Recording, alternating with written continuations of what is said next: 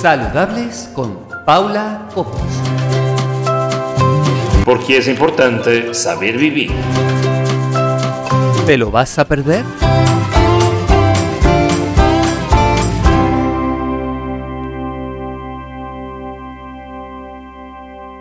Hola, ¿qué tal? ¿Cómo están? Hoy es miércoles y como siempre, cada miércoles nos vemos aquí en la cita más saludable de Radio Miraflores, Sevilla. Y aquí una servidora llamada Paula Cobos, como bien saben, en esta ocasión les traigo una experiencia diferente.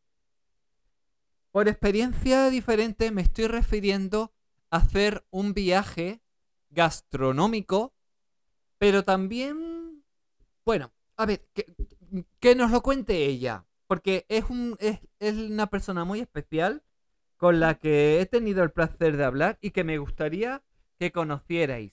Ella se llama Amanda Fernández y, y, está ya al otro lado del teléfono. Amanda, muy buenas. Hola Paula, ¿qué tal? Eh, ¿Has comido ya? Eh, aún no. bueno, uy. Y, y tú predicas con el ejemplo, es decir, cocinas, porque hay que decir que Amanda practica la, eh, la cocina macrobiótica y la pregunta es, ¿haces comidas macrobióticas o solo la predicas? No, no, predico con predico con el ejemplo y en casa en casa cocinamos lo más saludable que, que podemos eh, siguiendo un poco la, los fundamentos ¿no? de, la, de este tipo de cocina, de la cocina macrobiótica, que bueno, son fundamentos fáciles y, sencillos. Aunque suene muy raro, lo de cocina macrobiótica eh, es sencillo, no, no estamos hablando de nada como de otro, de otro sitio así demasiado complicado. Así que en casa sí que, sí que Claro, porque por eso yo digo que este, este programa especial tenemos que escucharlo con, con los ojos del alma. Tenemos que, entenderlo con la mente abierta, porque de esa manera yo creo que nos vamos a, empapar, nos vamos a, vamos a absorber todos esos conocimientos, toda esa experiencia, esa vivencia. Y lo que es más importante, ¿no? Es, esa forma de entender la vida, que en lo que yo he hablado contigo antes, que hablaremos en los próximos programas. Eh, a mí me gustaría que transmitiéramos al público, ¿no? Pero para hacerlo, yo creo que lo primero es explicarle a las personas que nos oyen, a nuestros oyentes, cómo le podemos explicar a alguien que no sabe y, y le queremos explicar la cocina macrobiótica. ¿Cómo se la podemos explicar para que cualquier persona que esté al otro lado eh, y nos esté escuchando pueda entenderla con, facilidad? Vale. Pues a ver, Paula, la, la cocina macrobiótica, como te he dicho, aunque suena así es una palabra un poco que, que, a veces ni sabemos pronunciarla bien, ¿no? Eh, muchas veces ahí me vienen, pero tú qué haces, cocina macro, macro qué o micro qué, no, no, no terminan, ¿no? Como porque no se, no, no es un no es tan popular, ¿no? Como otros tipos de, dieta, pero cuando yo te cuente lo que es te darás cuenta que, que, que mucho ya lo venimos haciendo o es lo que se hacía antes, ¿no? La cocina macrobiótica es una cocina natural, en la que se respetan los procesos naturales, eh, nos basamos en, en alimentos sencillos, en comer lo que es de temporada, intentar buscar siempre alimentos de proximidad, que no solemos eh, comer frutas tropicales porque no son, por ejemplo, no son nuestro, tenemos huertas, ¿no? Aquí locales que nos dan las frutas que quizás son las que necesitamos en, en estos momentos pues, por nuestro pues, pues, porque se tienen más que ver con nosotros y con nuestro entorno. Claro. Eh, entonces, pues la cocina macrobiótica es una cocina natural, basada en ingredientes integrales, naturales, que se cocina a fuego lento, son los cereales, son las legumbres y son las verduras de, de nuestra huerta. Y, mm, y eso es la cocina macrobiótica. es algo sencillo realmente. Pues sí, algo tan simple. Y sin embargo que nos pensamos que es otro mundo, que eso suena a secta, a algo raro. Pues no, es algo muy simple. Claro, eh, hay un desconocimiento porque, eh, bueno, eh, la, la, la, cocina macrobiótica realmente no es solamente una forma de, cocinar, es una es una manera de una es una filosofía de vida, no es una manera de ser de, y de sentir la vida y que, que lo que nos pone en contacto es con la naturaleza y, no, y nos pone en armonía con ella, respetando, respetando sus ciclos, sus momentos, porque nosotros somos parte de, de la naturaleza, ¿no? Y cuanto eh, más asemejemos nuestros ritmos a, a los de ella, pues más, más, en más salud viviremos.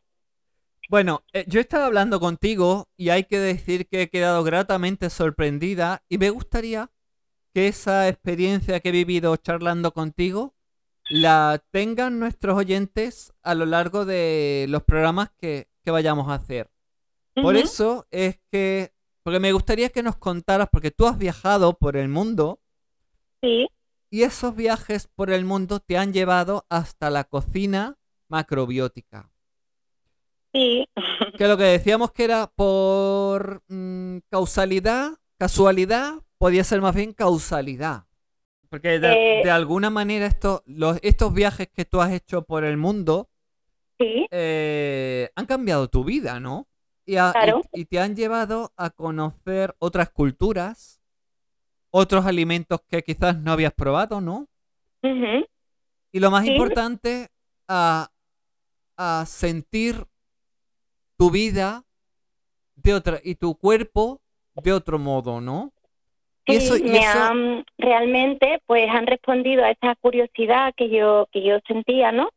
Y me han dado la oportunidad de, conocer otras formas de estar en la vida, ¿no? Otra forma de, relacionarse con, con, la tierra, porque sobre todo cuando he viajado me he movido siempre por entornos muy muy rurales, he conocido eh, con campesinos, agricultores, entonces, pues me, han ayudado a, bueno, pues a, darme realmente cuenta que es lo importante para mí, ¿no? Y han dado un poco sentido a todo eso que yo no le ponía mucho orden y, mm, y así, pues, pues han despertaron en mí un, interés en la cocina, en la agricultura, que ya, bueno, yo soy ingeniera técnica agrícola, entonces... eso te quería decir.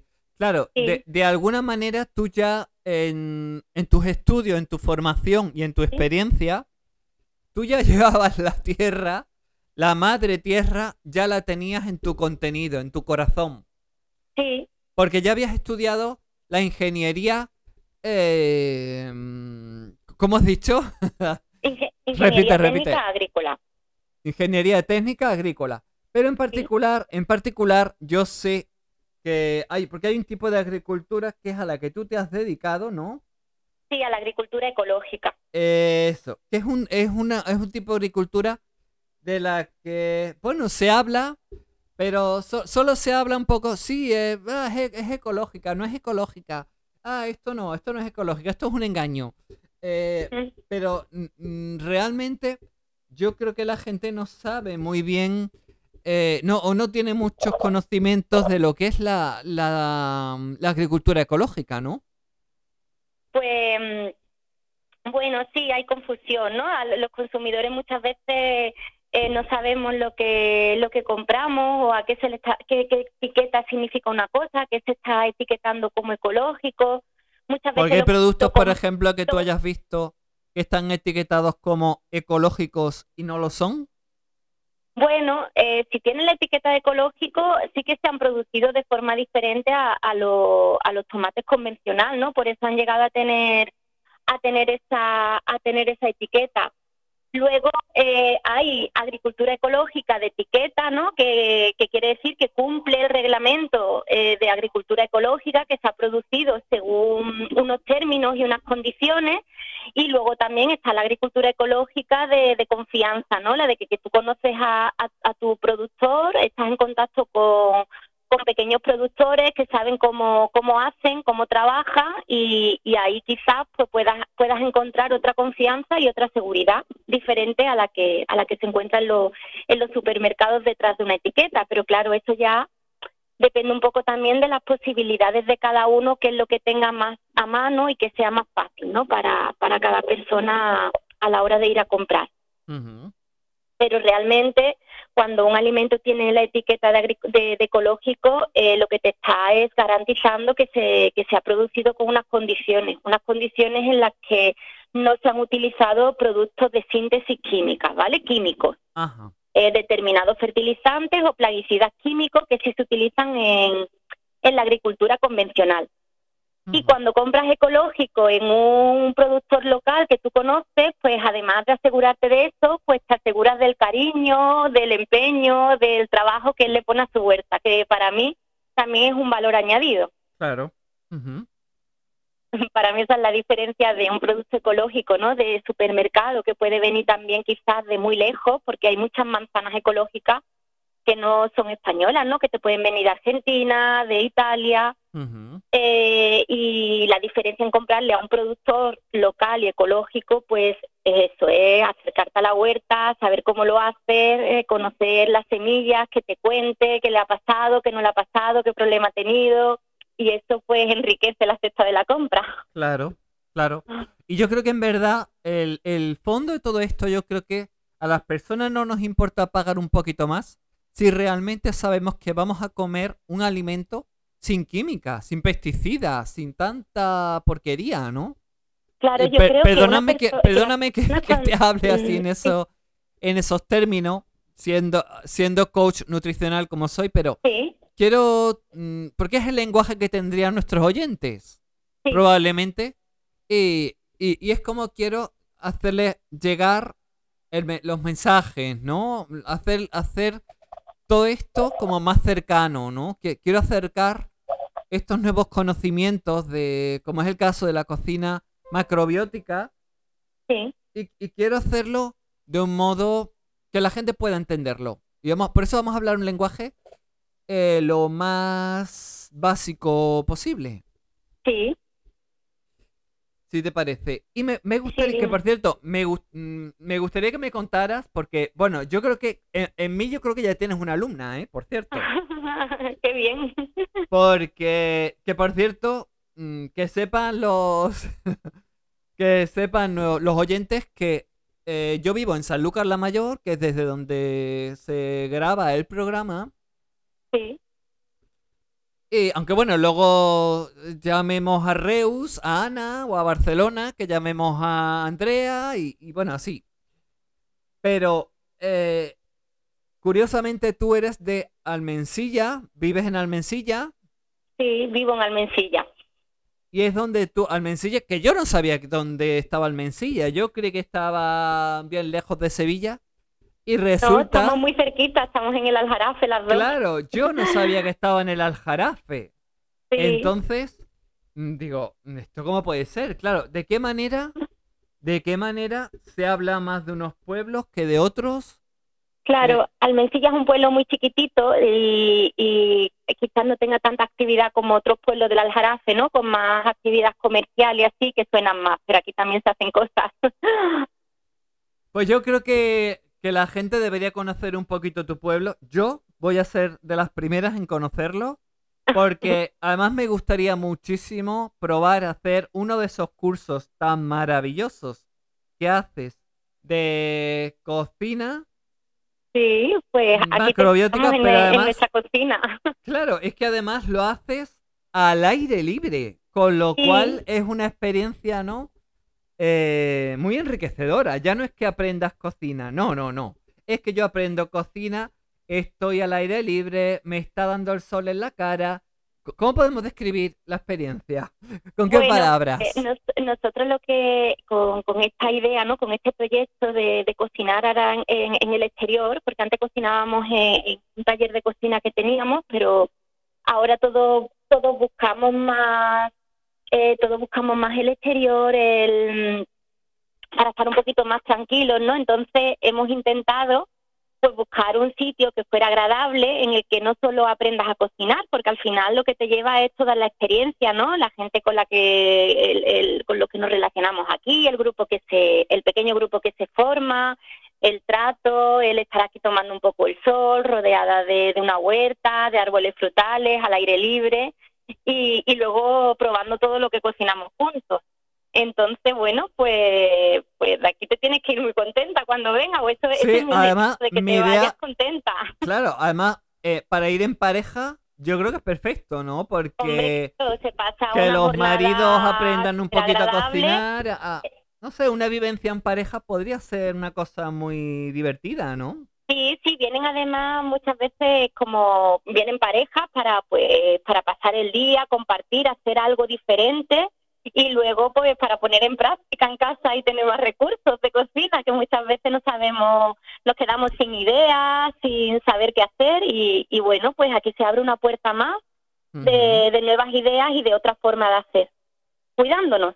Como una chica de Sevilla acaba en la cocina macrobiótica? Porque a mí me has contado que, que haces una serie de viajes y no sé, ¿dó- ¿dónde comienza tu prim- ese primer viaje? Pues mira, el primer viaje comienza que cuando era estudiante de, de ingeniería técnica agrícola, pues mis veranos me los pasaba haciendo voluntariados eh, en huertas, ¿no? En huertas ecológicas. Sí. Y, y una de esas huertas, pues acabé en, en Italia, cerca de Florencia, eh, trabajando en ¿En una la huerta. Toscana? que- ¿En la Toscana? Sí, sí, ¡Ay, qué bonito! Sí, súper bonita. Que esta huerta, pues, era la que aba- abastecía de, de frutas y verduras a, a un restaurante de la ciudad de Florencia, eh, que era un restaurante macrobiótico. Entonces, pues yo toda la semana ayudaba, llevaba allí las cestas de verduras de, de- que habían encargado y me puse en contacto con la cocinera y acabé trabajando en este restaurante. Entonces, pues acabé en la cocina cortando y pelando muchas cebollas y muchas zanahorias porque en macrobiótica se cocina, se, se se come muchas zanahorias y cebollas. Ajá. Entonces, pues nada, eh, de ahí surgió una amistad con la cocinera, me estuvo explicando su andadura, me pareció súper interesante. Me dejó los primeros libros de macrobiótica y yo creo que esa fue la primera semilla, ¿no? Conocerla a ella, lo que ella me, lo que ella me transmitió, su amor por la cocina y, y su forma de ver todo esto. Y a partir de ahí, pues mi curiosidad de leer, de, de investigar y, y de poco a poco, pues ir experimentando y ir formándome en las dos cosas. Y eso lo hiciste en la Toscana. Sí, bueno, eso ese fue mi primer contacto, ya luego volví a España, seguí con mi vida normal. Porque, ¿cu- pero ¿Cuánto tiempo pasaste en la Toscana? En la Toscana, pues eh, seis meses creo que fueron. Ajá. Pues una experiencia, bueno, Ah, Sí, sí. bastante buena. Fueron seis meses. Supongo que probaste productos de, de- propios de la Toscana, ¿no? Sí, sí, tuve mucha suerte porque, como te digo, trabajaba en la huerta esta y mm, ellos ¿Qué, era qué alimentos una son los que tú recogías de su la, propio- de la huerta? Eh, ¿Perdón? Sí, perdona, te interrumpido. Sí. Que, que era una huerta muy, una finca muy grande. Sí. Ellos elaboraban también productos frescos, hacían mermeladas, conservas, eh, eh, mm, hacían todo el proceso, ¿no? Toda mm, la huerta, luego hacían también zumos, vino y, y aprendí mucho, mucho, mucho de ellos.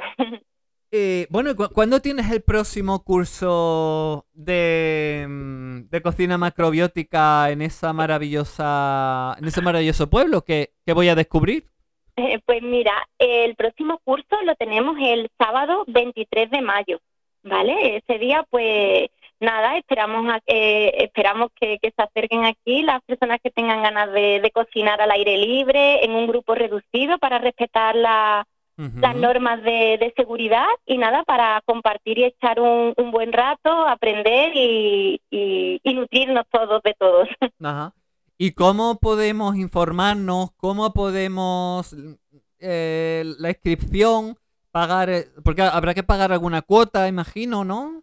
Sí, el, la, toda la información cuéntanos o cómo- el contacto se puede hacer a través de mi web que se llama em, eh, cocinamacrobiótica.com, ¿vale? Nuestra escuela se llama Gran Vida y bueno, estamos en las redes sociales como Gran Vida Escuela de Cocina Macrobiótica en, Instagram, en Facebook y luego en nuestra web cocinamacrobiótica.com serían los tres medios para para informaros que, O sea que yo me voy a cocinamacrobiótica.com y tengo toda la información del curso. Sí, sí, ahí puedes, ahí puede, ahí hay un formulario de contacto y nos puedes preguntar directamente de, del programa, las horas, todo, todo.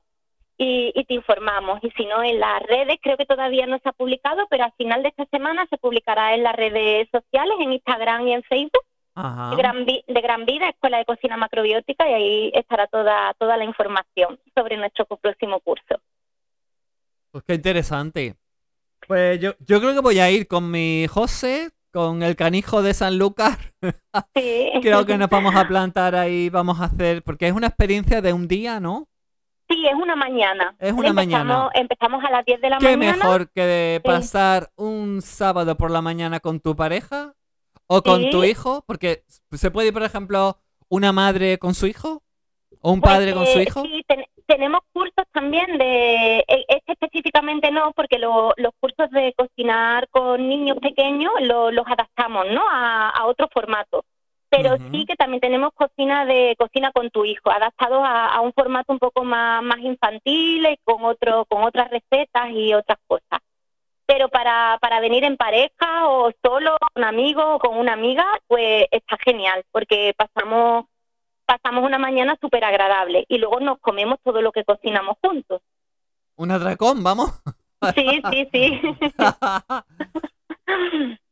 pues bueno, es que no, no sé por dónde seguir porque estoy abrumada de eh, con, esta experiencia, porque para mí es como... Yo, yo siento que eh, cuando he estado hablando contigo he sentido que he ido haciendo esos viajes contigo, que los vamos a ir desarrollando a lo largo de los próximos programas, porque eh, Amanda va a ser nuestra nueva colaboradora que participará, ya vemos si cada dos, cada tres semanas, pero va a ser nuestra nueva colaboradora. Y vamos a, narrar esos viajes de, de Amanda a través de diferentes culturas y de cómo esa cultura finalmente acaba en, en lo que ahora hablamos. Que yo creo que, porque como entraña además una filosofía de vida, un estilo de vida, una forma de entender la vida, yo creo que la mejor, qué mejor forma de hacerlo que es a través de ese viaje que hiciste tú, eh, que, que fuiste a Italia, pero es que después, eh, ¿dónde fuiste después de Italia, por cierto? Bueno, pues eh, volví a España y luego, pues por una o por otra cosa, eh, terminé en, Nicaragua. en Nicaragua. Eh, sí, luego estuve en Nicaragua trabajando mucho, un par de años y a partir de ahí, pues hice un, un gran viaje durante un año y medio viajando solamente desde México hasta Argentina y luego volví otra vez a México país a país. Eh, vale, y vamos a hacer un avance, un poquito un avance de lo que será el próximo programa. Estamos en Argentina y... partimos, de, partimos de Nicaragua. Ay, perdón, perdón, Argentina, no Nicaragua. Estamos... A ver, estamos en la Toscana. Has eh, tenido una serie de experiencias muy bonitas. Has venido a España y de España coges de nuevo las maletas y dices, venga, que me voy para Nicaragua. ¿Qué te lleva a Nicaragua? Bueno, pues a Nicaragua me lleva mi, mi curiosidad de nuevo y, y mis ganas de mis ganas de conocer y bueno y una posibilidad de trabajo allí, ¿no? Con, con productores de cacao. Y, con productores de cacao. Bueno, es que hay una cosa que eh, y es que hay una pequeña sorpresa y es que Ana que hoy no, hoy no ha empezado ella el programa, pero lo hará ahora cuando terminemos eh, Amanda y yo. Hablaremos con Ana, que justamente nos va a hablar del cacao y el café. Así que sí, por eso. Así que de ahí, de, de donde tú dices que tuviste, además tú tuviste el, ca- el, el cacao en tus manos, ¿no? Imagino. Sí, claro, claro, claro. Tal cual es. En plantaciones de, de cacao, sí. Y eh, hemos allí experimentado todo el proceso, ¿no? La plantación, el mantenimiento del cultivo, la cosecha, el secado, Pues, la puesta Me, en me gustaría muchísimo que me explicaras cómo se hace ese proceso del, cómo se procesa el cacao. Eh, Pues el cacao nada tiene que ver con la idea que nosotros tenemos del chocolate, ¿no? No, Claro, cuando no, nos no, dicen cacao, muchas veces pensamos en chocolate. Y, claro, y no, no es lo mismo. El chocolate es un, para nada. un el chocolate no nada tiene que ver con el cacao. claro, Pues nada, el cacao es un eh, es un árbol que, que crece sobre todo en, se da bien en zonas tropicales con unas condiciones de suelo específicas y nada, es un árbol precioso que, que da unas mazorcas y dentro de esas mazorcas están las pepitas de cacao que, que, la, que la, cuando se abre la mazorca pues ve las listas de pepitas y a cada pepita la cubre como una gelatina, ¿no? Una gelatina en la que ya podemos notar el, el aroma a, a cacao. Entonces esas semillas se cogen con su gelatina y se, se extienden para, ¿Y ¿Qué, para qué que se, se qué se hace con la gelatina? pues esa, esa gelatina se va secando, ¿vale? Y entra parte del proceso de fermentación que va a tener la semilla. Se va fermentando y secando y ya luego eh, ¿Y te se puede, se puede comer esa la- gelatina? eh, ¿Perdón? ¿Esa gelatina se puede comer? Esa gelatina se va secando y va desapareciendo de la, de la pepita, de la semilla. Ah, sí. Ah, Sí, claro, y ya luego queda lo que sería la pepita del cacao, que se pone a secar durante unos días y ya pasa a- al tueste, ¿no? Y ya a partir del tueste, pues ya se llevaría a ser procesado pues para convertirse en chocolate, en cacao en polvo o para la industria que, que fuera. pues qué bueno. Y en esa, en esa pepita, pues cuando todavía tiene la gelatina, ahí es lo que podemos probar los diferentes tipos de cacao, los aromas, las características que va a tener, según sea la pepita pequeña, más grande, con más cantidad de gelatina, con menos. ¿A, a qué te refieres por los distintos tipos de cacao? Eh, ¿Hay distintos cada- tipos de cacao? Cada, cada variedad tiene cualidades un poco diferentes, ¿no? Aromas distintos, más grasa, menos grasas. Porque Entonces, ahora mismo eh, habrá oyentes que estén pensando, uy, el chocolate blanco, el chocolate negro, el chocolate con leche, el pero chocolate... eso es, es Pero, la- eso no tiene nada que ver con las variedades de cacao. eh, exacto, Eso es. eso No es lo que yo estamos me hablando de imaginaba. variedades de chocolate, sino variedades de cacao, de la variedad de árbol que tú has plantado y que va a tener unas semillas diferentes, como cuando hablamos de tomates en rama, tomate corazón de toro o tomates negros, ¿no? Que cada tomate tiene unas características. Ajá. Pues en el cacao pasa lo mismo. Hay diferentes variedades de cacao que nos dan pepitas de cacao diferentes con aromas diferentes. Entonces, cada, luego cada industria busca eh, la, eh, la variedad de cacao que más le interese por las cualidades que por, con la- por las cualidades que tenga, ¿no? Como ocurre en el café, ¿no? Que hay café con distintos aromas y, y propiedades y, y cualidades. Claro, exacto. Eso es, pues lo mismo ocurre con, con el cacao. Pues bueno, la verdad es que me encanta estar haciendo este viaje contigo, porque imagino que vivirías muchas cosas, el, el- el tener el árbol del cacao, trabajar con él y con otros tipos de alimentos, imagino, ¿no? Como, como cuáles, Sí. ¿Algún, algún otro alimento? Sí, allí en, eh, justamente mi proyecto se encargaba de, de las plantaciones de cacao, de yuca, que aquí ya la, conocemos, Sí, aquí- ¿no? Que aquí es un sí. tubérculo, Sí. Se consume muy poquito. muy poquito, Pe- pero bueno, en eh, los super sí que sí que la vemos, ¿no? Sí, los latinoamericanos que residen aquí, yo sé que la compran y se la traen para ellos, pero no es un alimento que Sí, esté muy nosotros no lo hemos extendido. incorporado en nuestro en, nues- en nuestra dieta, ¿no? Mucho. Eh, pues también allí se mm, otros tubérculos parecidos a la yuca, eh, llamados quequisque, era uno, y otro malanga. Malanga. Sí, quequisque y malanga, que son muy muy parecidos a la yuca, Sí. pero eh, cuando los cuando los cocinas y los procesas y los trabajas es más- tienen más o menos el mismo resultado pero bueno, tienen aspectos diferentes y algunas cualidades diferentes, ¿no? ¿Lo, lo has probado? Sí, sí, sí. ¿A qué claro. sabe? ¿A qué sabe la malanga? Eh, ¿Cómo? ¿Qué, qué sabor tiene la malanga? ¿A Eh, qué pues muy sabe? parecido a la, a la yuca, como si fuera una patata. Es que se Ajá. parece mucho, es un sí. hidrato de carbono, entonces se parece a las patatas, ¿no? Lo bueno ya, la diferencia es cómo te la preparen. Entonces yo allí, pues me la preparaban muy rico, porque allí las mujeres lo, lo preparaban como en pastel, como si fueran unos pastelillos. Eh, también la, las machacaban y hacían una especie de arepitas, como si fueran tortitas, que Sí, como las arepas, ricas. sí. Y, y nada, ya luego las manos de las cocineras son las que las que lo van transformando y lo, y lo hacen más rico. Qué bueno. Sí.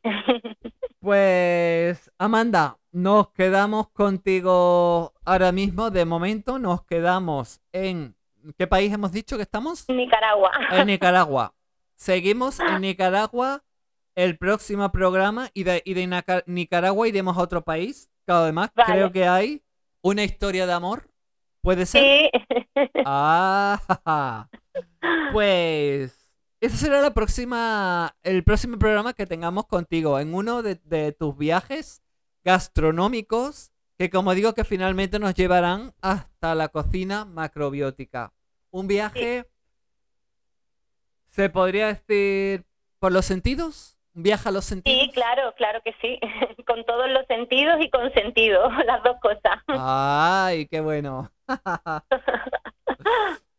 Pues bueno, decirte, Amanda, que me, me gusta muchísimo el tema del que hablas, que, que voy a ir seguramente a hacer uno de esos cursos, que porque me interesa, me gusta, quiero conocerlo de primera mano. Claro que sí. Y que bueno, que, que repíteme, di- Ama- la, la fecha, eh, la fecha me has dicho que es el día. 23 de mayo, sábado 23 de mayo.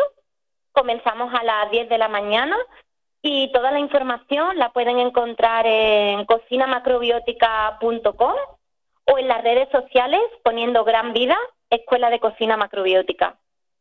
Pues ya lo saben, tomen nota. Yo voy a estar ahí. Así que si se animan, si vienen al curso, nos veremos en el curso porque yo quiero ir con, con mi José, con el canijo de, de, de Sanlúcar, que seguro que algún chiste cuenta. Y bueno, y que puede ser una experiencia, yo creo, como que muy bonita. Ha- Hacemos de un sábado algo diferente, ¿no? Sí, claro que sí, una experiencia diferente y, Que por y cierto, bueno, seguro, tendremos que vivirla un poco. muy bien. Sí, además, es una experiencia para vivirla con la mente abierta, ¿no? Claro, con la mente, Para con la mente experimentar, abierta, sí, descubrir. con ganas de, de venir a aprender, a experimentar, a sentir y, y a estar bien. A descubrir, a descubrir algo nuevo. Sí, sí. Pues qué interesante. Qué interesante, Amanda. Muchas gracias, Paula. Nada. Bueno, nos vemos en el próximo viaje con Amanda. Y nos vamos con Ana Lleida. Y fíjense que hemos hablado de cacao y nos vamos a hablar de nuevo, pero esta vez de un modo diferente, del cacao y del café. Bueno, eh, un besito muy grande. Un, besito beso, muy Paula, grande. muchas gracias. Saludables con Paula Cobos. Ojalá que llueva café en el campo. Ojalá que llueva café en el campo. La la la la la. Ana, la. ¿qué haces cantando? Que te he pillado cantando. Que, mm, que ya estamos en el aire, ya, que el programa está empezando ya. Anda, me has pillado aquí cantando. Claro, ¿no me acabo de, acabo de dejar a Amanda ahora mismo en el programa, que ya se, la acabo de despedir y, y- y he entrado contigo y, y te he pillado ahí cantando. ¿Y qué, qué canción es esa? Pues la de ojalá que llueva café en el campo. Ay, No sé, ya te estoy dando una pistilla de lo que vamos a hablar. del campo. Sí, de campo. no, de- del café imagino, ¿verdad? Muy bien, sí, del café, del café vamos a hablar. Vamos a hablar un poquito de eres muy cafetera? Pues mira, a mí me, gusta- me encanta el olor. Me El gusta. aroma. El aroma me encanta, me encanta, me encanta. Y lo he probado. Pero es que como soy tan nerviosa, pues no puedo. Bueno, pero el, el descafeinado sí lo puedes tomar. Tampoco. Ah, ¿no? No, porque yo soy puro necio. Y entonces, pues... Pero entonces no tiene nada que ver la cafeína. Eso no tiene... Me, me da que no va a tener nada que ver con la, la cafeína, ¿eh? ¿Eh? Que me da que no va a tener nada que ver la cafeína. Si dices que, que el, el, descafeinado también te pone así nerviosa, mm, no sé. No es, no es normal que ocurra eso, ¿no? Mm, No, pero yo pienso que a lo mejor es que ya lo asocio al café, da igual que sea descafeinado que no, y entonces a lo mejor ya mentalmente yo ya me acelero. Ah, Sí. ya. También pues Porque estás predispuesta a estar nerviosa todo el día. Mi forma de ser es estar muy activa todo el día, sí. Ajá. Eres mm, mm, la terremoto. Eres un terremoto. Terremoto de, de Huesca. Sí, bueno, es más, fíjate, eh, mm, esto es así ya antes de empezar el programa. eh, a mí me mandaron, que como me gustan las infusiones bastante, que me hiciera una botella de tila para, pues, para ir relajándome un poco. Pues fíjate, la tila me hace el efecto contrario, me pone más nerviosa. No me digas, ¿sí? Me la tuvieron que quitar. Sí, sí, yo no puedo tomar tila porque me altera. ¿Y el té? ¿El té te pone nerviosa?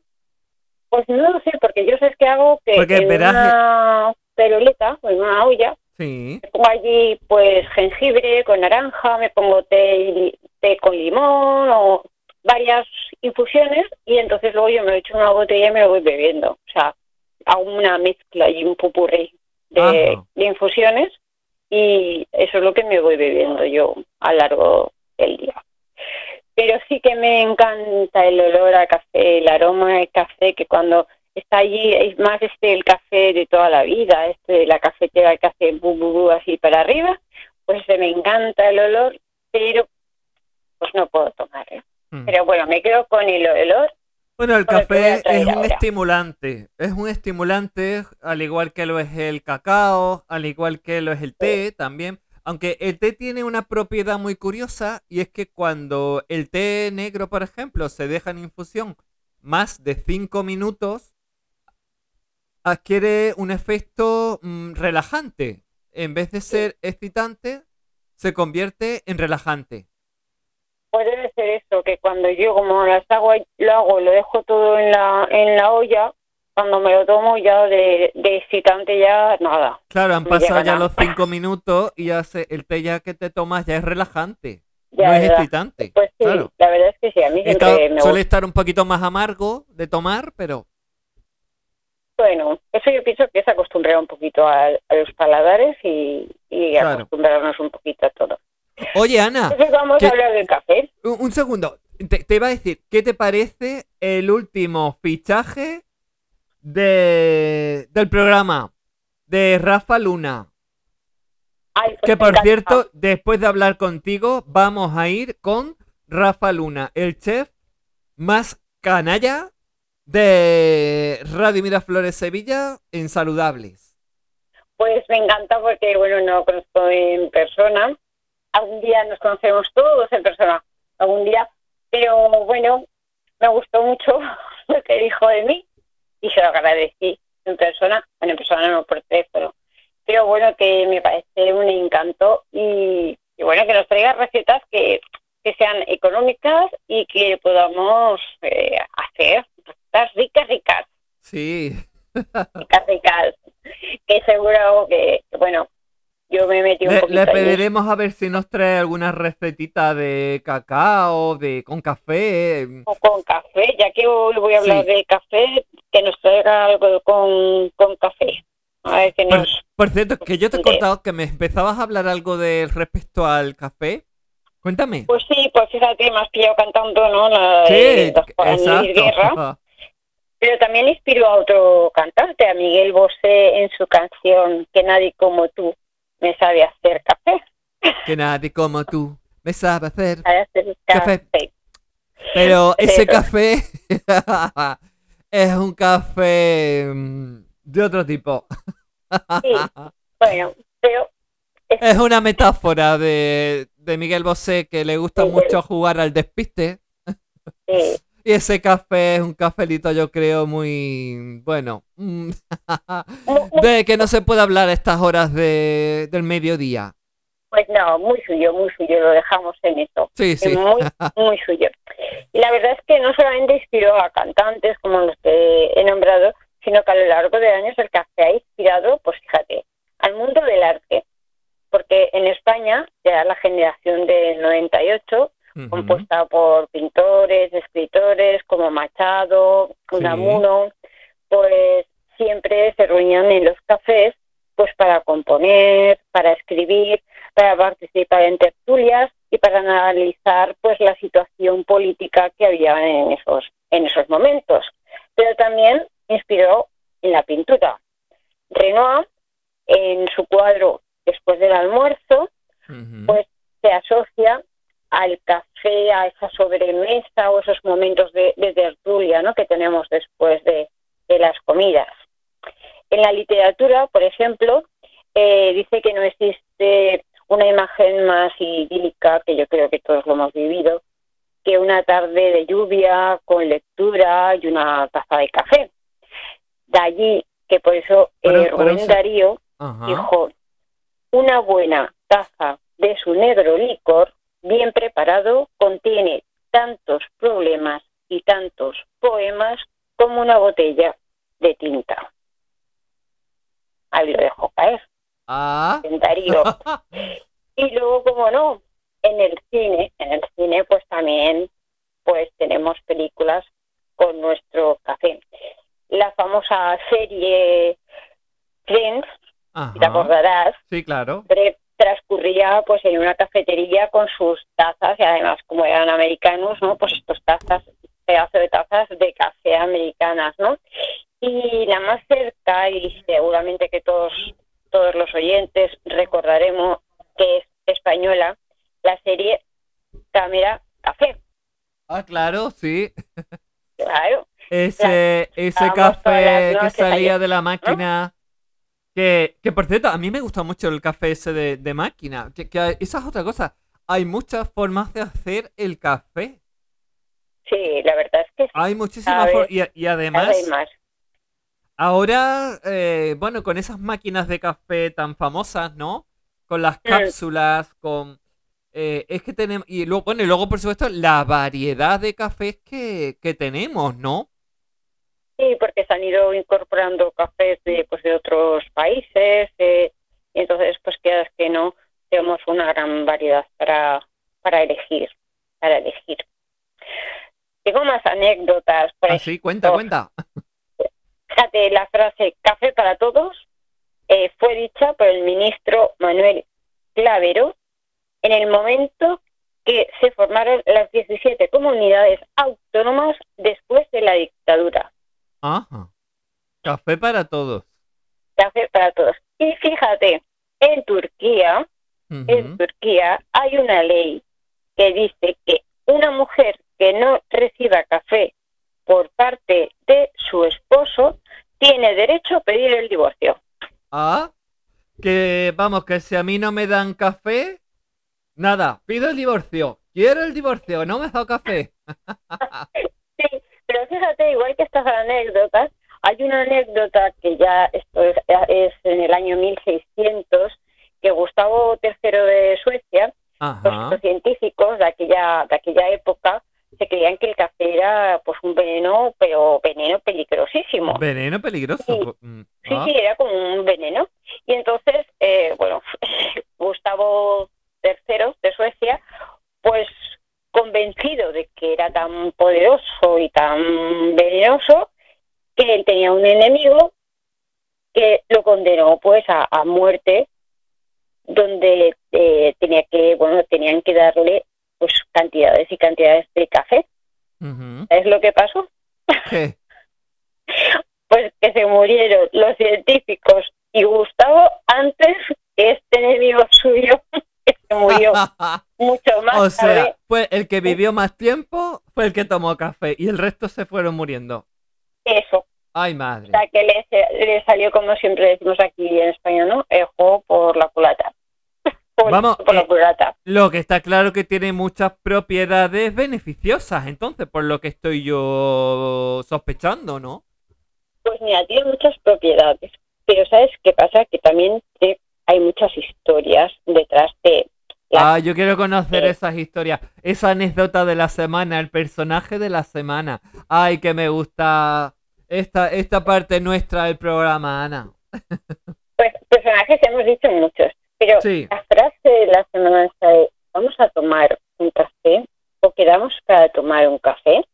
Es que, Estas historias yo creo- románticas habrán Cla- salido, ¿no? claro, es que es lo que te iba a decir. ¿Cuántas historias de amor no han empezado con un café? Pues sí. Con un, vam- vamos a tomar café y, y de ¿Vamos una a dice, tomar sí, café? sí, vamos a tomar ¿Te café. Lo que no sabes es que luego, después, entre el café y, y, y todo el tiempo, ah, no solo hay un café, es que hay una petición, hay, no sé, hay algo, hay una chispa, hay un inicio de relación, hay tantas cosas, Sí. ¿no?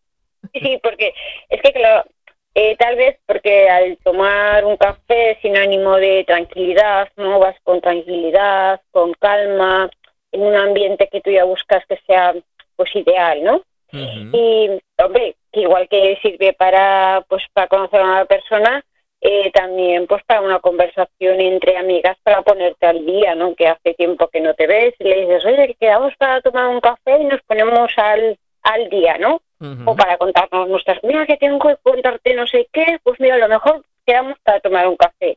Sí. No hacen esta vida que seamos ajetreadas. Pues bueno, ahora os voy a contar una parte de mí que no sabe la gente. ¿Ah, sí? Uy, uy, uy, Así empecé yo con mi marido que me dijo, voy a conocerte y tomamos un café. Ajá. Y de esto ya tres años. O sea que eso de vamos a tomar un café, pues surgió y ya llevamos tres años desde vamos a tomar un café. Qué bueno. Que sean muchos más y que sean muchos, muchos, muchos más. Pero como tú has dicho, tiene muchos, muchas propiedades. Lo principal es que no tiene calorías, porque al final de cabo es agua con, con el café. Sí, es una infusión de, de los granos de- del café, pero es una infusión, claro. Es como si fuera una infusión, sí, realmente es como si fuera una infusión de esos granos, pues, eh, molidos, ¿no? Ujú. Que, que echas agua hirviendo y entonces sale, pues, el café. Por eso no tiene ninguna, no tiene ninguna caloría. Hombre, si te tomas el café como a mí me gusta tomármelo de vez en cuando, que me pongo el café, le pongo un chorrito de bien bailéis o bien crema catalana Ah, y, vale, y por encima nata montada, pues y un- una pizquita de canela. Hombre, ahí sí que te digo yo que, que alguna que otra caloría sí que tiene. O un café bombón. Ay, el café bombón, qué rico. Ese es mi favorito. cuando tú vas al bar y le dices un café bombón y entonces el camarero dice, "Mm, ¿me estás pidiendo un café y me dices bombón o es que me estás pidiendo? No, no, perdona, te estoy pidiendo un café bombón. No es que tú seas un bombón. Ahí ya. Pero eso sí que es un poquito. A veces se te han quedado así mirando como diciendo, oye, tú me estás diciendo bombón. Pero no, no. Estamos pidiendo un café bombón. Pues si hablamos de, de las propiedades, fíjate, científicos de la Universidad ya de Tel Aviv también demostraron que lejos de causar mal aliento, el café lo que hacía era frenar el desarrollo de las bacterias causadas por la halitosis. Anda. O sea, si no queremos tener mal aliento, el café es café. el mejor aliado. A tomar café. Que yo creo que la gente, muchas veces tenemos eh, mm, conceptos equivocados de, de muchos alimentos y yo creo que el café es justamente uno de ellos, ¿no? Eh, la gente generalmente yo creo que asocia la halitosis al café, al tabaco y en, en ese lote, ¿no?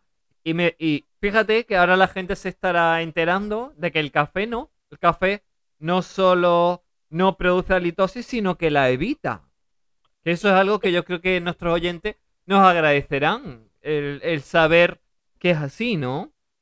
Sí, son unas bacterias que se forman dentro de nuestra boca, lógicamente, y claro, al beber el, el café, pues las frena. frena es el desarrollo de estas, de estas bacterias. Y claro, yo sí te digo, si piensas en café, lo primero que se te va a venir a la cabeza, ¿qué es? ¿Qué tiene el café? ¿Qué contiene? El café cafeína. Muy bien, claro. Entonces, pues, eh, lo que hace, lo que nos ayuda es a estimular, eso Ajá. estimula nuestro sistema central, sí. puede tener un efecto diurético, ayuda a concentrarse. ¿Cuánta gente hace Bueno, ¿cuántos estudiantes que están ahí café, café, café, café? Jarras enteras de café.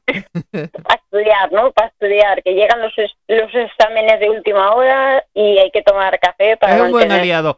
Mejor que pastillitas y cositas Ay, así que... No, no, mejor esto, mejor esto. Dejémonos de cosas que no son saludables. Claro. Así de claro. También mejora el estado de ánimo porque aumenta la producción de serotonina y, dopo- y dopamina. Y también es un gran protector del hígado porque reduce los niveles de enzimas hepáticas. O sea, todos aquellos que tengan eh, hígado graso, Yo lo tuve. tomar- Yo tuve el hígado graso hace tiempo. Fue una temporada que tuve el hígado un poquito graso. Y, y ya, ya no, ya no, dejé de tenerlo y fue una etapa así. Y, y claro, pues, pues fíjate que, que no sé si es casualidad o no, pero yo soy muy cafetera. Yo me gusta tomarme el café a- tipo americano, que me puedo tomar uno, dos o tres cafés en el día sin ponerme nerviosa porque al ser más aguado, pues tengo las propiedades del café, pero no me va a poner nerviosa porque no es no está tan no es no es, no es como por ejemplo cuando se hace el café en la cafetera italiana, que el café sale mucho más concentrado, ¿no? Pues sí, la verdad En la, en la, en la cafetera americana sale más aguado y, más aguado. y yo creo que el, pues ahora que lo dices, yo creo que el consumo de café que, que tuve en esa época tuvo que ver probablemente con esa cura, esa curación de mi hígado. Sí, la verdad es que sí, hay mucha gente que tiene el hígado graso y es- el café es uno de... Es Que no hablamos que sea un medicamento, el café, que la gente no, entienda que no es un medicamento el café, pero que sí que que- contribuye a mejorar nuestra salud. Claro, a ver, los alimentos, siempre decimos aquí, los alimentos ayudan a tener una salud saludable, pero eh, no son medicinas. Son medicinas si tú llevas una alimentación saludable, pero si tenemos alguna enfermedad o nos sale alguna patología, tenemos que acudir al médico. Claro. Aquí lo dejamos también muy claro. Pero también te- hay, tiene desventajas del café, ¿eh? También hay que hablar de sus desventajas. Igual que tiene ventajas, pues tiene sus desventajas. Porque claro, ahora como vivimos en el consumismo puro y duro, está el llamado café malo, que no es el café puro, que a lo ¿Cuál es el café malo? ¿El llamado café malo? ¿Cuál sería? pues el que pues seguramente que, que si algún día Andrea nos lo podrá contar, es nuestra compañera. Pues le- trasladaremos la pregunta. Pues mira, se la haces. Café que, que viene con impurezas, que no es café puro. Entonces, claro, al venir con impurezas puede llegar a ser tóxico para nosotros. Si bebemos mm, mucho, muchísimo café, pues al tener tanta cafeína también puede ser eh, mortal. También puede ser mortal. Puede causar insomnio o inquietud. Y es que mm, realmente también si somos sensibles a la cafeína, hay gente que es más sensible o menos sensible y eso depende, pues mi hija, es que en nuestro ADN está escrito la cantidad de cafeína que podemos tomar. Ajá. Gente que toma un montón de café y Yo, se yo, da- yo me tomo unas dos o tres tazas al día, y, pero no me pongo nerviosa, ¿eh? No... Eh.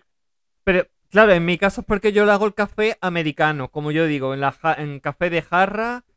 Y, y luego, ah, bueno, también otra cosa, que está el café natural o el, o el café mezcla, que el café mezcla lo que lleva, que, que yo, que yo, bueno, eso ahora, no sé si tú lo sabrás, pero el café mezcla lleva un porcentaje de, de café más tostado, es decir, el, el café torrefacto es mezcla de café torrefacto y natural. Y el café torrefacto tiene unas propiedades que no lo tiene el natural. Claro. como el café verde. Que Como el café verde, por ejemplo. Yo, yo el café que tomo, por ejemplo, es el café mezcla. Y es un café más suave que el, que el natural. Es un café mucho más suave, menos...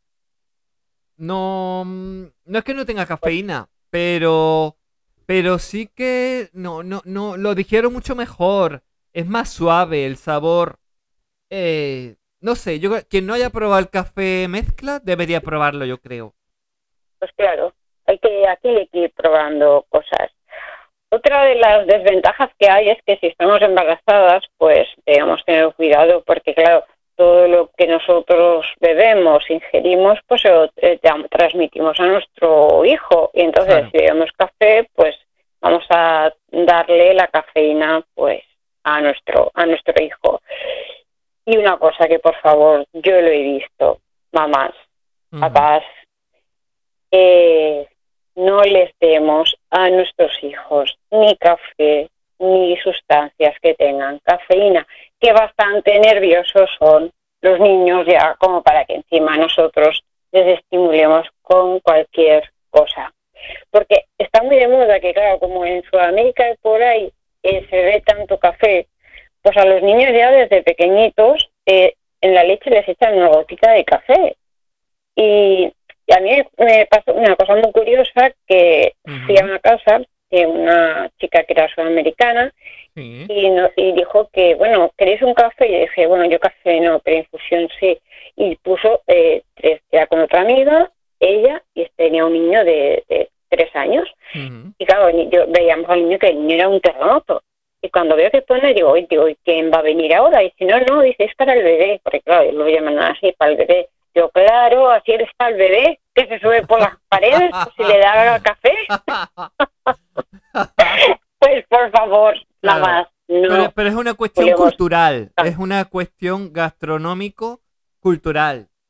Sí, sí, fíjate, allí, pues claro, les dan un café, pero por favor, incluso estos refrescos que dan cafeína, no, que, que- que ellos ya, ya son nerviosos de por naturaleza, ya son, ya son nerviosos, entonces dejemos, démosles algo más, más saludable a nuestros hijos, que cuando sean grandes ya les dirán ellos lo que quieran. Que también hay niños que, que toman eh, la Coca-Cola, que, que- que es una bebida que, que- eh, aparte de la, esa gran concentración de azúcar Azúcares, que lleva, también lleva cafeína. Y, y eso también los pone muy nerviosos, que, que sí, sí. no es café, pero es casi lo mismo o incluso peor. Sí, la verdad, la verdad Para un niño es una bomba. Claro sí, por eso, mamás, mamás, seamos un poquito conscientes, conscientes, que mm, démosles zumo o hagámosles nosotros zumo o batidos o lo que sea en lugar de darles estas sustancias. Y, otra- y mira, fíjate, si te das cuenta, eh, hay productos que, que, eh, como te he dicho yo, que hemos elegido el café, por ejemplo, eh, que está en el arte, en las películas, eh, pero también hay bebidas que las relacionamos con las comidas. Porque yo ahora sí te pregunto, oye Paula, ¿tú un vino tinto con qué alimento o con qué comida te lo beberías? Pues el vino tin- el tinto, por ejemplo, para la carne, el blanco para el pescado y ¿no? Sí, más claro, muy bien. Ajá, El tinto siempre pega más con una carne así también de caza, ¿no? Y claro, más, más fuerte. sí. ¿Y el café? El café, pues yo creo que o con una onza de chocolate o con una pasta de té. Desde luego, con lo que mejor va es con el, de con el Sarao. Muy chocolate. bien, ahí. Con- El grano. con el chocolate. Pues el, chocolate, Bien. desde luego, eh, yo creo que es la mejor combinación. De hecho, el, el, el, cho- el chocolate a la taza, por ejemplo, que se aromatiza con una cucharada o dos, o dos de café, potencia mucho más el sabor del cacao. Claro, o el capuchino que le echas unas cucharadas de cacao Exacto. encima. Fíjate, Son dos productos que son muy amigables. ¿no? algunas cafeterías ya nos lo sirven así. O después de comer en una sobremesa, pues tomamos el café, ¿no? Con el postre, siempre está asociado ahí para pues para unas tertulias y por ahí, pues una de las mejores opciones es café con un trocito de chocolate negro. Y es que, ¿sabes qué pasa? Que tanto el café como el chocolate tienen muchas propiedades en común. Sí. Comparten El, triptófano, por ejemplo, que yo siempre lo digo, yo, yo, a mí me llegaron, lo cuento siempre como anécdota, a mí me, me recetaron comer cacao, ch- eh, chocolate negro. Sí, Y es por esa propiedad que yo en aquel momento, yo no había estudiado nutrición, no había, no sabía nada de esto. Pues claro, cuando después descubrí que es que el, ca- el cacao tiene triptófano, que lo que hace es que genera endorfinas, y esas endorfinas son la hormona de la felicidad, pues alguien que tenga un estado de ánimo bajo, esté un poco depresivo, va a contribuir a que su estado anímico mejore. claro. Sí, sí, como hemos dicho también con el café. Pero bueno, Exacto, que o sea no que por eso es tan no buena café, combinación. pues ahí tiene el chocolate. Claro. Algunos dicen que es el sustituto del sexo, pero bueno, yo allí ni me meto. Uy, bueno, bueno. Yo creo que, bueno, o, o también un buen acompañante. Un buen acompañante Sí. también. También, en, también. en esas noches de romanticismo y... claro, Pues, también, oye, ¿por qué no comer en pareja chocolate, no? ¿Eh? Que yo creo que también se puede comer chocolate en pareja, en... incluir el chocolate eh, como de- dentro de, de nuestra relación, ¿no? De, de ese momento. imaginaciones, oyentes, imaginación. Imaginación, tener imaginación. Ay, claro. Oye, ¿tú sabes cuándo y dónde empezó? Sobre todo, ¿dónde empezó esta tradición? no, no. Cuéntame, cuéntame. O cuéntanos. En Bélgica, esta tradición empezó en Bélgica. Acompañar el café con una pequeña pieza de, de chocolate. Y por eso hoy muchos hosteleros o sea, quieren pues esas galletitas con sabor a chocolate o te ponen esos bombones para obsequiar a sus clientes como muestra de hospitalidad o generosidad que nosotros, pues, para nosotros es muy difícil rechazar, ¿no? Ese, Claro. ese obsequio, porque lo comemos. Yo no tomo el café, pero sí, señoras y señores, eh, el bombón o lo que ponga de chocolate, se lo quita mi marido y me lo como yo.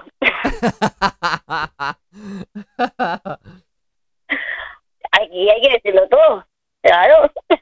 Él no se lo come, pero me lo como yo. Él se toma el café y yo me como el chocolate. Buena composición, claro. claro. Así que, pues que que- queréis que os diga, queridos oyentes, disfrutar de una buena compañía, enamorémonos tomándonos café, hablemos con amigos relajadamente, tomándonos un café, que nos pongan un poquito de chocolate también, si, si quieren, y cuántos momentos podemos tener delante de una taza de café. Ay, madre. ¿Cuántas de, mis, ¿Cuántas de mis relaciones no se habrán desarrollado delante de una taza de café? En más de un, más de un recuerdo eh, lo tengo yo con un café delante, de hablando con mis parejas o, o- o con mis amigos también. Claro, sí, sí. La verdad es que sí. O la sobremesa en familia. Venga, hacemos un cafelito, venga. co- En, familia, ese cafelito en familia.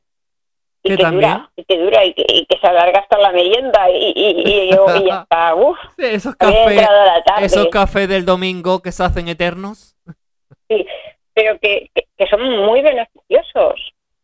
Sí, Ya no solamente el café como, como alimento, como, como bebida, ¿no? que tiene sus propiedades, sino porque esos momentos, eh, al recordarlos, al vivirlos, eh, cuando te sientes a gusto con una persona, eh, pues es que mm, tu mismo cu- cuerpo ya produce sus sustancias que generan que tú tengas un bienestar en ese momento. Entonces, pues eh, hay que potenciar, potenciar estos momentos para estar pues eh, con gente que realmente te aporta, ¿no? Que realmente te aporta, claro. compartir esos momentos y aprovecharlos al máximo, como digo yo. Los momentos hay momen- son momentos y hay que disfrutarlos. Hay que disfrutar de los momentos. Y ahora te voy a hacer una pregunta. Dime. ¿Cuándo quedamos para tomar un café? Cuando quieras. bueno, nos podemos tomar un café virtual por, eh, por, tú sabes, con un con una conexión de estas así de que se llevan ahora mucho de de, de stream y, podemos hacer una conexión cafetera que por cierto lo estoy pensando hacer una conexión eh, a 3 o, o a 4 que creo que se puede en stream en nuestras redes, en, en Facebook o, o- en alguna de nuestras redes que para charlar y, y- y que estemos ahí tomando nuestro café, por ejemplo. Que ahí lo dejo. Oye, pues, A ver, oye, pues, a- ahora le, conta- le preguntaré a Rafa que viene ahora detrás, detrás de. Cuando, cuando deje la conversación contigo también. Y le, le comentaré eso de, de hacer una posible conexión en Facebook de. mm, eh, en stream. Y, y nos tomamos un cafelito. nuestra tertulia. Sí, exacto. Hacemos una tertulia La gastronómica. Sí. Pues sí. Bueno, que, se- que sepáis, señores oyentes, que Paula y yo todavía no nos conocemos en persona. No, aún no. Y pero hace Pero- ya unos cuantos pero- años que hablamos. Que. Hace muchos, muchos años. Algún día tendremos que explicar cómo nos conocimos. Y porque yo siempre digo que no son casualidades de la vida, No. es la Es la causalidad. Sí. Y, y entonces, eh, bueno, pues el día que nos veamos Paula y yo en persona, eh, pues no sé, igual nos echan de, del, del café, porque ten- tenemos tanto, tanto, tanto, tanto que, que contarnos en, en persona que eso Es que no- que no- hablamos, no nos y va a dar hablamos y hablamos, tiempo. porque en el programa hablamos, pero luego nuestras llamadas son también de, de ratos. Sí, sí, sí. Que se nos va el tiempo. Y a ese, eh, cuando nos vean aparecer, si se acuerdan de este programa, dirán, "Ch, vamos a cerrar la puerta porque estas no se van de aquí. Porque empiezan a hablar y un café, bueno, tú sea un café y otro café y otro café, yo no sé qué me tomaré, pero bueno, este ese café dará para mucho, mucho, mucho, Seguro, seguro. dará para mucho.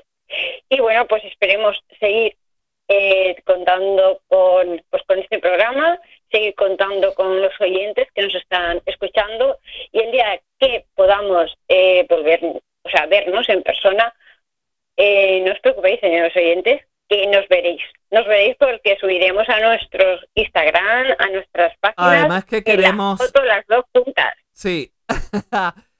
y, además que eh, no estoy yo todavía... A ver, falta todavía confirmar y todo eso, pero en alguna televisión eh, seguramente será en Cataluña.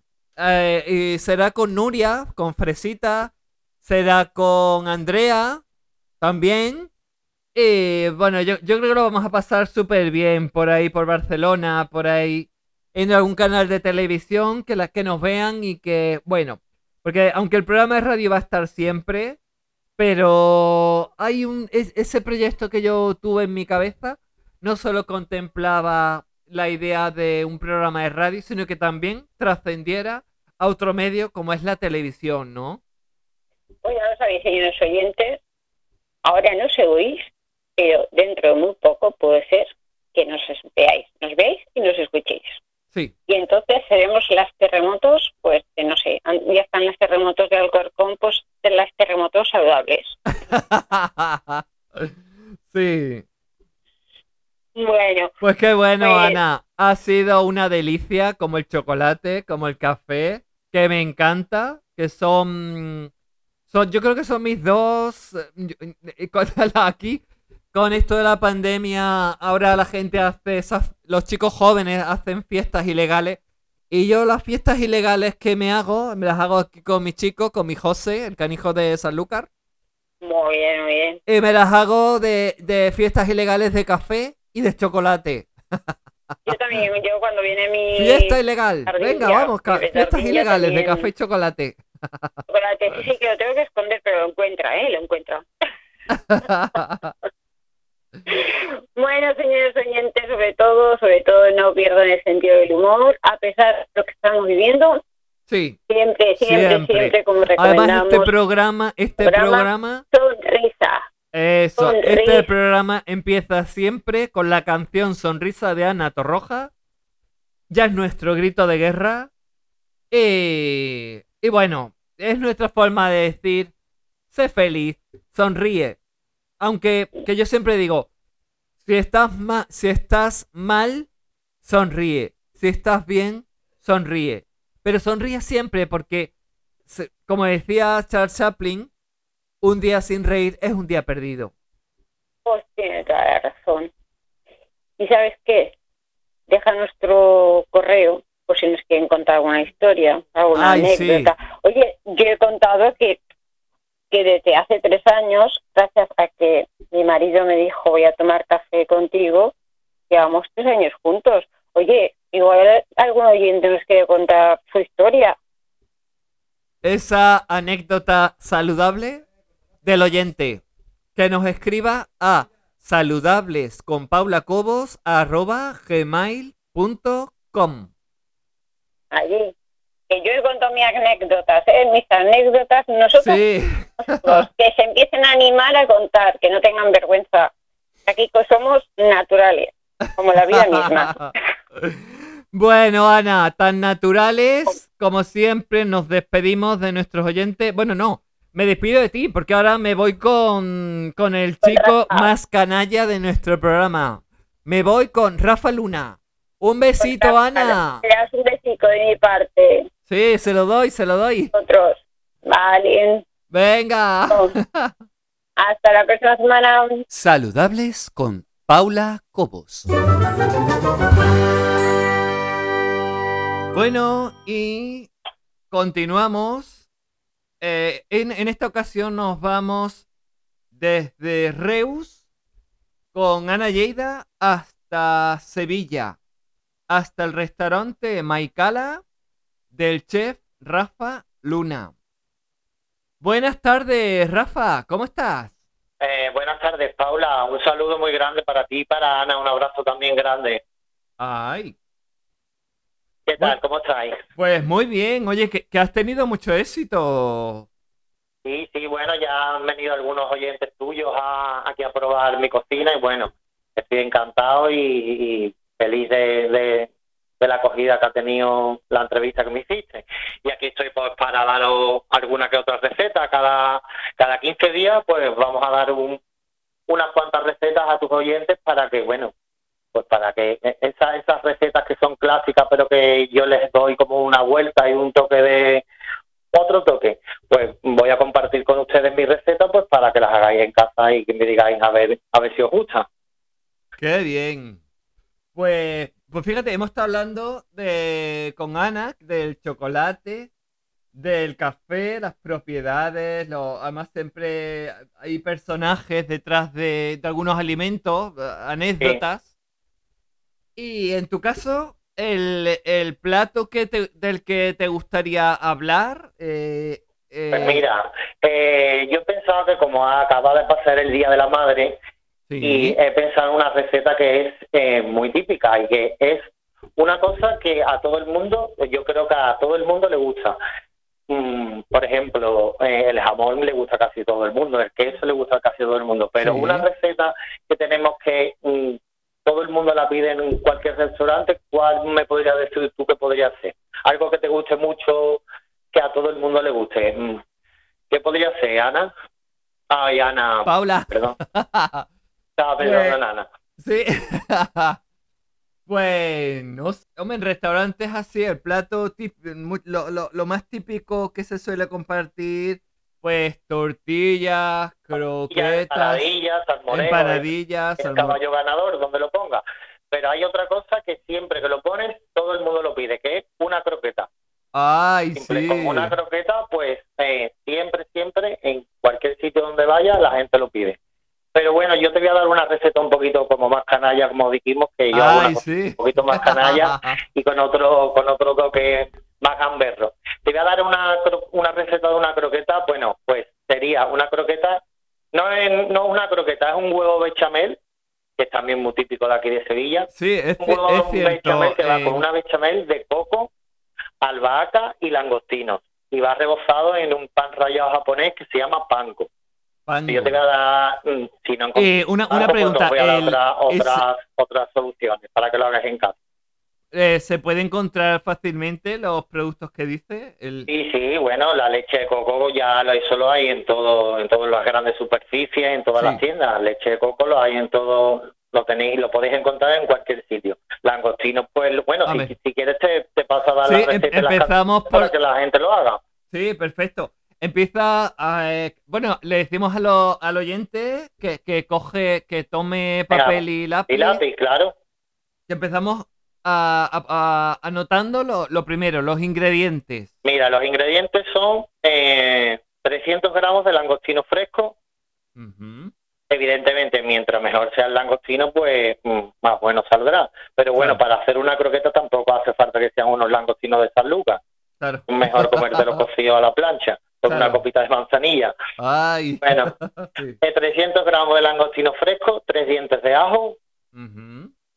100 gramos de cebolleta, cebolla fresca. Si no encontramos cebolleta fresca, pues cebolla dulce. Ujú. 100 gramos de puerro, 100 gramos Ram- de puerro. gramos de puerro, un ramillete de albahaca, un Albahaca. litro de leche de coco, Un litro de leche de coco. coco, 200 gramos de mantequilla, 200 gramos de mantequilla. 150 gramos de harina, harina común, Harina de la de toda la vida, vamos. harina de trigo normal, Normal. repostería normal, no la de freír, harina, harina normal, Eso. y una pizca de sal. Ajá.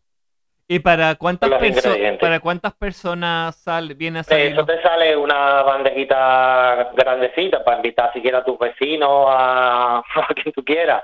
Sabes que, bueno, que, que sale una, una cantidad, salen como unas 30 croquetas más o menos. Como Depende, para, bueno, para lo- lo cuatro lo personas más o menos, ¿no? Sí, sí, pero eso es como, bueno, pues para cuatro personas. Yo evidentemente en el restaurante lo hago como para cantidades industriales, ¿sabes? Que hago mucho. Claro. Entonces te estoy dando la receta para, para una casa, para un hogar normal. Ujú. Vale, pues si quieres te explico cómo se hace. Sí, Vamos, que cuéntame. yo no voy a descubrir a nadie cómo se hace unas croquetas, pero bueno, no, pero, pero los ingredientes que, que tú has nombrado son ingredientes como mm, menos habituales de los que se suelen usar en las Sí, croquetas claro, la- normalmente una, unas croquetas se hacen con un, con un caldo, con un fumé, con leche normal, harina, mantequilla. Lo que pasa es que nosotros pues vamos a sustituir la leche normal por leche de coco.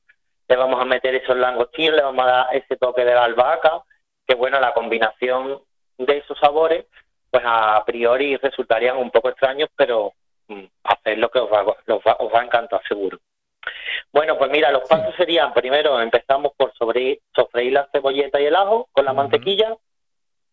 Una vez que estén bien pochados, eso lo ponemos a fuego bajito, a fuego bajo, el que tenga gas, pues a, a- el gas bajito y el que no, pues una vitro normal, pues al 4, cuatro y medio, 3. Ajá. Lo tapamos, que poche bien la cebolla y el ajo y con la mantequilla lo ponemos a fuego bajo. Cuando ya vemos que esté pochado, que ya está la, ce- la cebollita sudada, como decimos, Sí. pues incorporamos los langostinos que ya previamente los habremos picado, no enteros, porque después en boca para que no quede el trozo de langostino grande. Cuanto más picado sea, pues más rico sale. Una vez que añadimos el langostino, que ya está rehogado con la cebolleta, el ajo y la mantequilla, pues añadimos la harina. La harina lo que hacemos es que la sofreímos en ese, en, en- en- con la cebolleta y el ajo para que pierda un poquito de sabor a harina. La tostamos, ¿qué diríamos? Una vez que ya esa harina esté tostada, pues vamos añadiendo la leche de coco y vamos haciendo pues una masa de croqueta normal y corriente. Lo que pasa que en lugar de leche normal es leche de coco.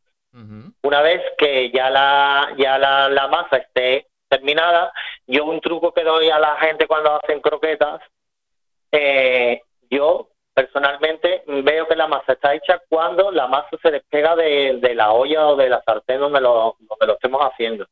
Cuando vemos que esa masa se despega es que ya la masa está cocida, ya no sabe harina, ya está el punto hecho de las croquetas. Ese, es, ese es el truco Ese principal. es el de- truco que yo que yo utilizo para saber Ajá. cuando la masa está a punto de la, de la croqueta. Si vemos que nos quedamos con cortos de leche de coco, vemos que la, masa quedamos demasiado espesa, podemos añadir un poco de fumé de langostino, podemos añadir un poco de leche de coco, incluso si ya no tenemos más leche de coco, podemos añadir un poco de leche normal. Ya por último, cuando ya la masa esté terminada, eh, mm, troceamos picamos bien pequeño la, albahaca y se la añadimos a, a esa bechamel. ¿Por qué al final y no antes? Pues porque así la albahaca suelta más su- sus aromas y, suelta más su aceite y su sabor para, para añadírselo a la masa. ¿De acuerdo?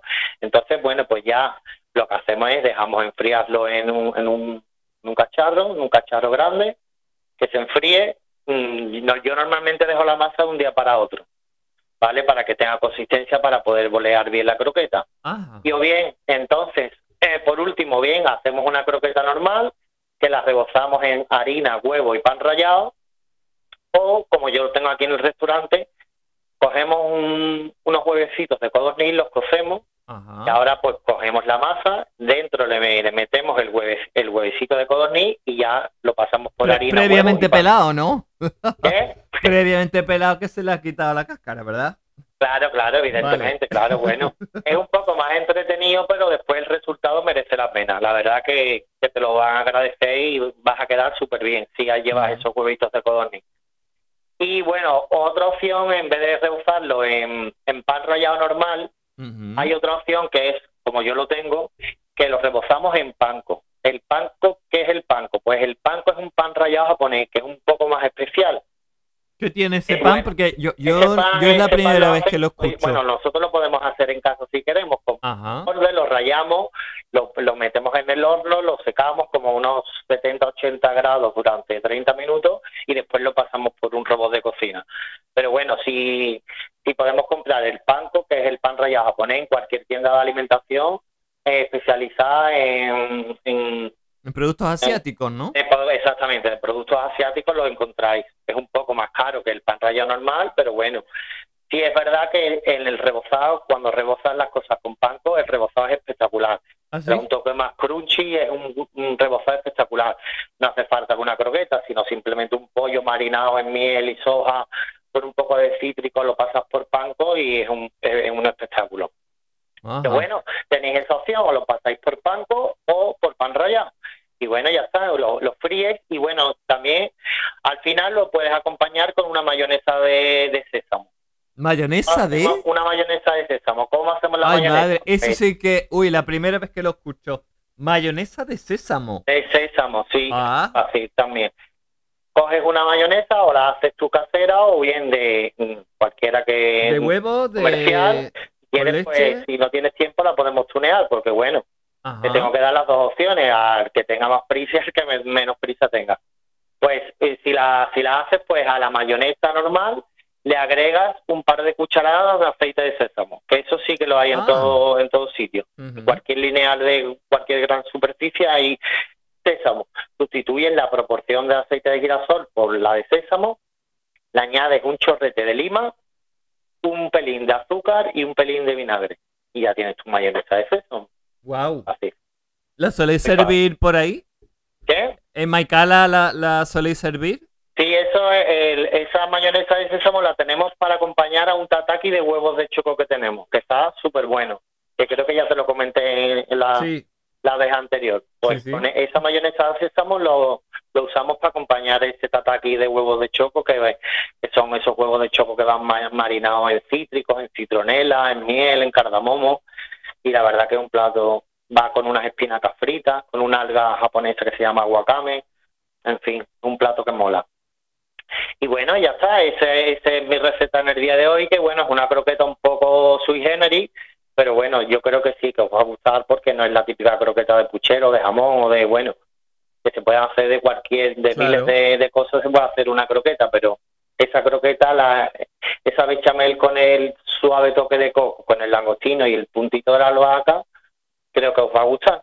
Así Mm. que bueno, si queréis la semana que viene os doy una receta dulce o nos atrevemos Hay con un algo postre, más un potente. postre, un postre especial.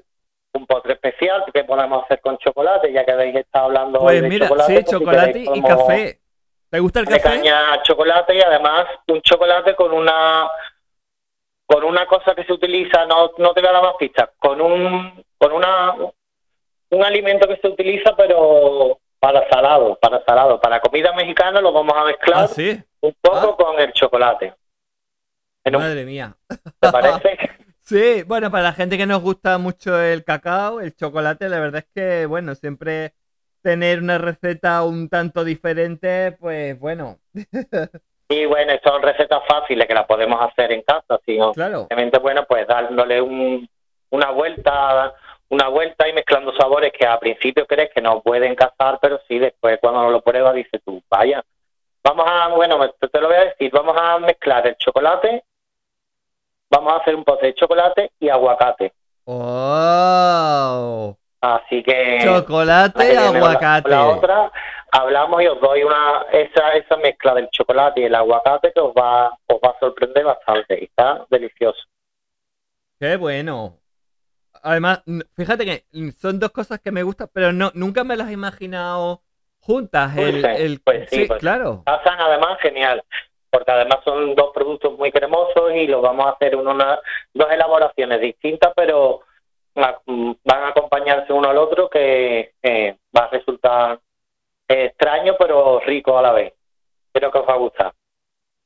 Yo, una cosa que, que yo creo que el público se pregunta, porque yo me lo estoy preguntando ahora, esa sofisticación en tus platos, eh, ¿te viene por inspiración o, o- o tienes algún intuición, Yo creo que es intuición, sí. intuición? pongo a pensar me pongo a pensar en platos que bueno pueden que este sabor puede casar bueno ya también es la experiencia evidentemente ya sé cosas que funcionan y no ¿Has tenido, por ejemplo, experiencia en hacer claro platos? y bueno siempre eh, que la gente bueno no sabe que antes de poner tú un plato en un en una carta de un restaurante antes se hacen muchas pruebas Ajá. se pruebas se, se hacen en distintos emplatados pues así podría quedar mejor así es peor eh, las cantidades en fin que poner un plato en una carta de un restaurante no es vamos a poner estas cuatro cosas y ya está, sino que antes lleva un trabajo previo de bastante tiempo para que, en fin, para que le guste a la gente, para que la gente se sorprenda, porque hay que sorprender hoy en día siempre a todo el mundo.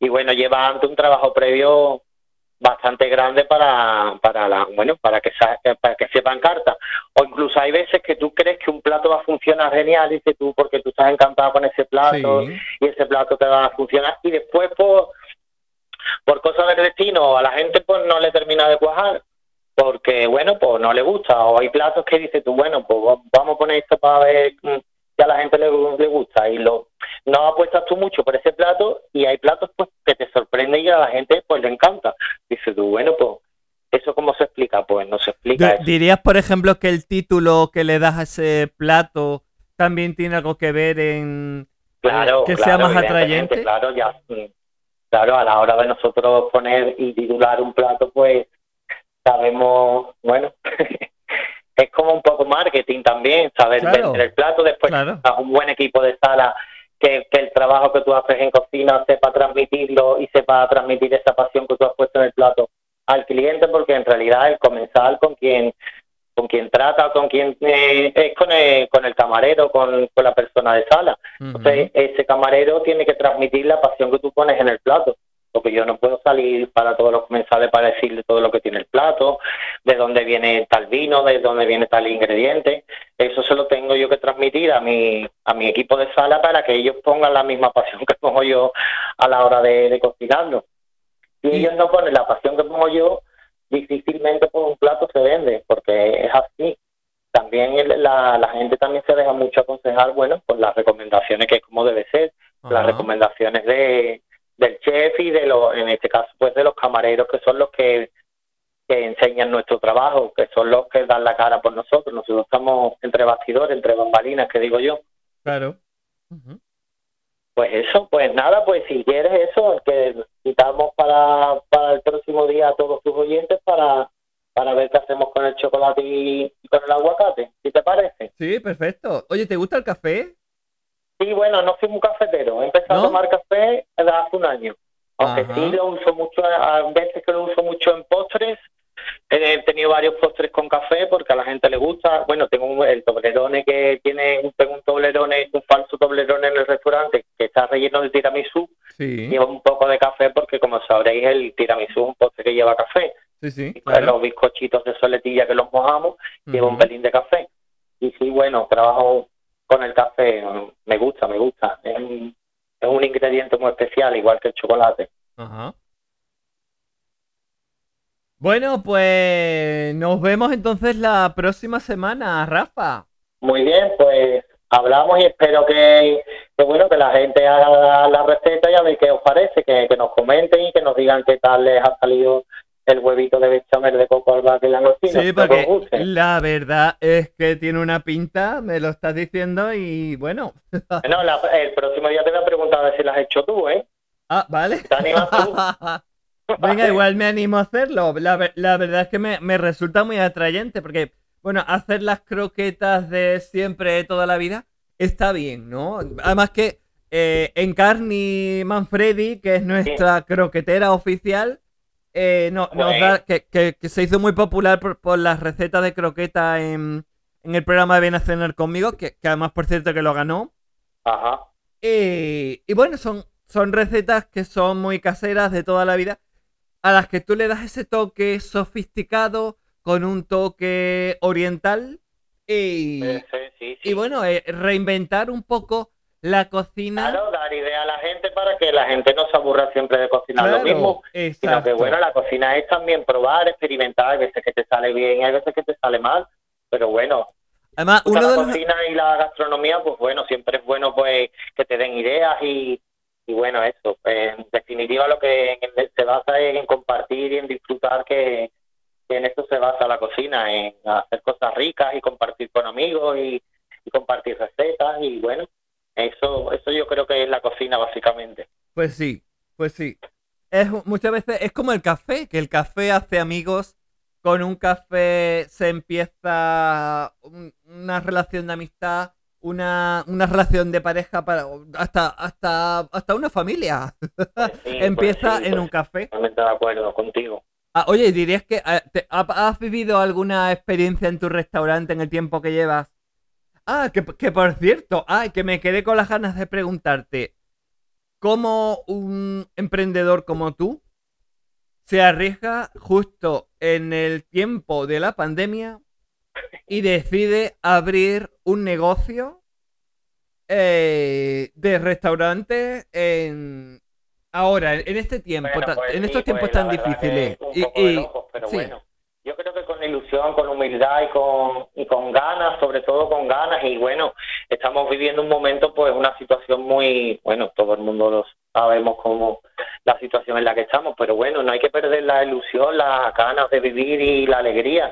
Entonces, pues hay que tirar para adelante, porque si estamos todos deprimidos, todos de No, mal no, humor, no, todos siempre positivo. hay que tirar, hay que ser positivo y Claro que sí. con alegría y con, y con fuerza y con ganas, pues... Y con una sonrisa. Pues sí, pues sí, bueno, la verdad que estamos muy contentos desde que hemos abierto y, y bueno, la gente también tiene muchas ganas también, Paula, de salir, de disfrutar, de compartir. Bueno, además Eh, el día... muy cansada de estar en casa y bueno, que sí, bueno, está- tenemos que estar en casa y respetar las normas y pero que la gente tiene muchas, muchas ganas de compartir, de estar con, con los amigos y de pasar un buen rato y, y lo que te- lo, lo que tenemos todos, pero bueno, poco a poco ya creo que estamos saliendo de esto y Sí, porque y- además ya el día 9 ya, ya está confirmado y se va, se va a quitar ese toque de queda. Y bueno, van a cambiar algunas cosas, ¿no? Sí, pero bueno, yo siempre digo que hay que tener un poco de cabeza y que aunque, en fin, aunque que, que quite el toque de queda, la, la- las restricciones pues eh, se quiten, pues que hay, tenemos que ser un poco, tener cabeza y seguir, que no, que no nos volvamos locos y que bueno. y La que- responsabilidad ante de, todo. de todo eso y pero que bueno que no nos volvamos locos para que no nos nos den otro susto otra ola y otra Claro vez sí. confinados en fin Estamos pero bueno que responsables. ya sí, ya estamos viendo la luz al final del túnel creo yo sí, yo también lo creo. pues nada pues si quieres pues eso no no hablamos hablamos la semana que viene y ya compartimos otra recetita contigo y con todos tus oyentes ¿de Pues acuerdo? sí. que por cierto, nos escuchan en Tenerife. Mateo, Bueno, que, me lo ha dicho. Una- Mateo de, Santa Cruz de Tenerife. Tenerife me ha dicho que nos escucha, que le gusta mucho nuestro programa y vamos a mandar un saludo hasta Tenerife, hasta Un las Islas Canarias, que sé que nos escuchan. Muchísimos besos a, a toda la gente de Tenerife, que es una gente maravillosa. Sí. bueno, Rafa, desde el restaurante Canalla, ¿no? Canalla, canalla, sí, puedes decirlo, canalla, muy canalla. Muy canalla, Con mucho flow. mucho flow. que nos espera en la Alameda de Hércules. En la Alameda de Hércules, en la calle Joaquín Costa estamos, en la esquinita de Joaquín Costa. Y en el restaurante Maca- Maicala os espero para, para lo de mejor de mí. Lo que Sí. queráis. Bueno, ¿De te- a ver si cuando va algún, algún alguno de nuestros oyentes nos cuenta la experiencia culinaria gastronómica en tu restaurante y, no, y nos sorprende. Muy bien. Pues un beso muy fuerte, Paula. Nos vemos. Igualmente, Rafa. Adiós, adiós. Venga, A la próxima. Hasta luego. hasta luego.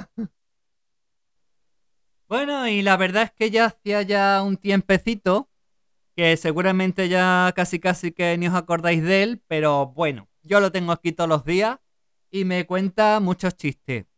La verdad es que, bueno, es difícil no reírse con sus chistes, tiene una gran variedad y bueno, yo creo que este programa es uno de los programas más completos que creo que hemos hecho, según mi, humilde opinión, pero por supuesto no podía faltar un chiste de José Antonio Fernández, más conocido como el canijo de Sanlúcar. Bueno, vamos a empezar. Esto es un hombre que llega a la ciudad, ya maduro, también muy, muy calentito. Y total, pues lo primero que hace es comer y después pues, visitar una casa de cita. Y total, pues llega a esa casa de cita, la recibe la madame, todo muy bien, pero resulta que no tenía chica a su disposición este señor tenía un problema que era sordo. Total, la madame dice, tengo una que siempre que está haciendo el acto no deja de ventosear, pero como este hombre pues es sordo, pues no hay ningún problema. Se la vamos, se la vamos a dar, pues sí, sin problema. Total, están haciendo el acto y esta mujer, bum, bum, bum, bum, bum, bum, bum, bum. Y este hombre ya harto y dice, oiga, pare un poquito usted de ventosear, dice. ¿Y usted no era sordo? Dice, sí, pero ¿y el aire que me está dando?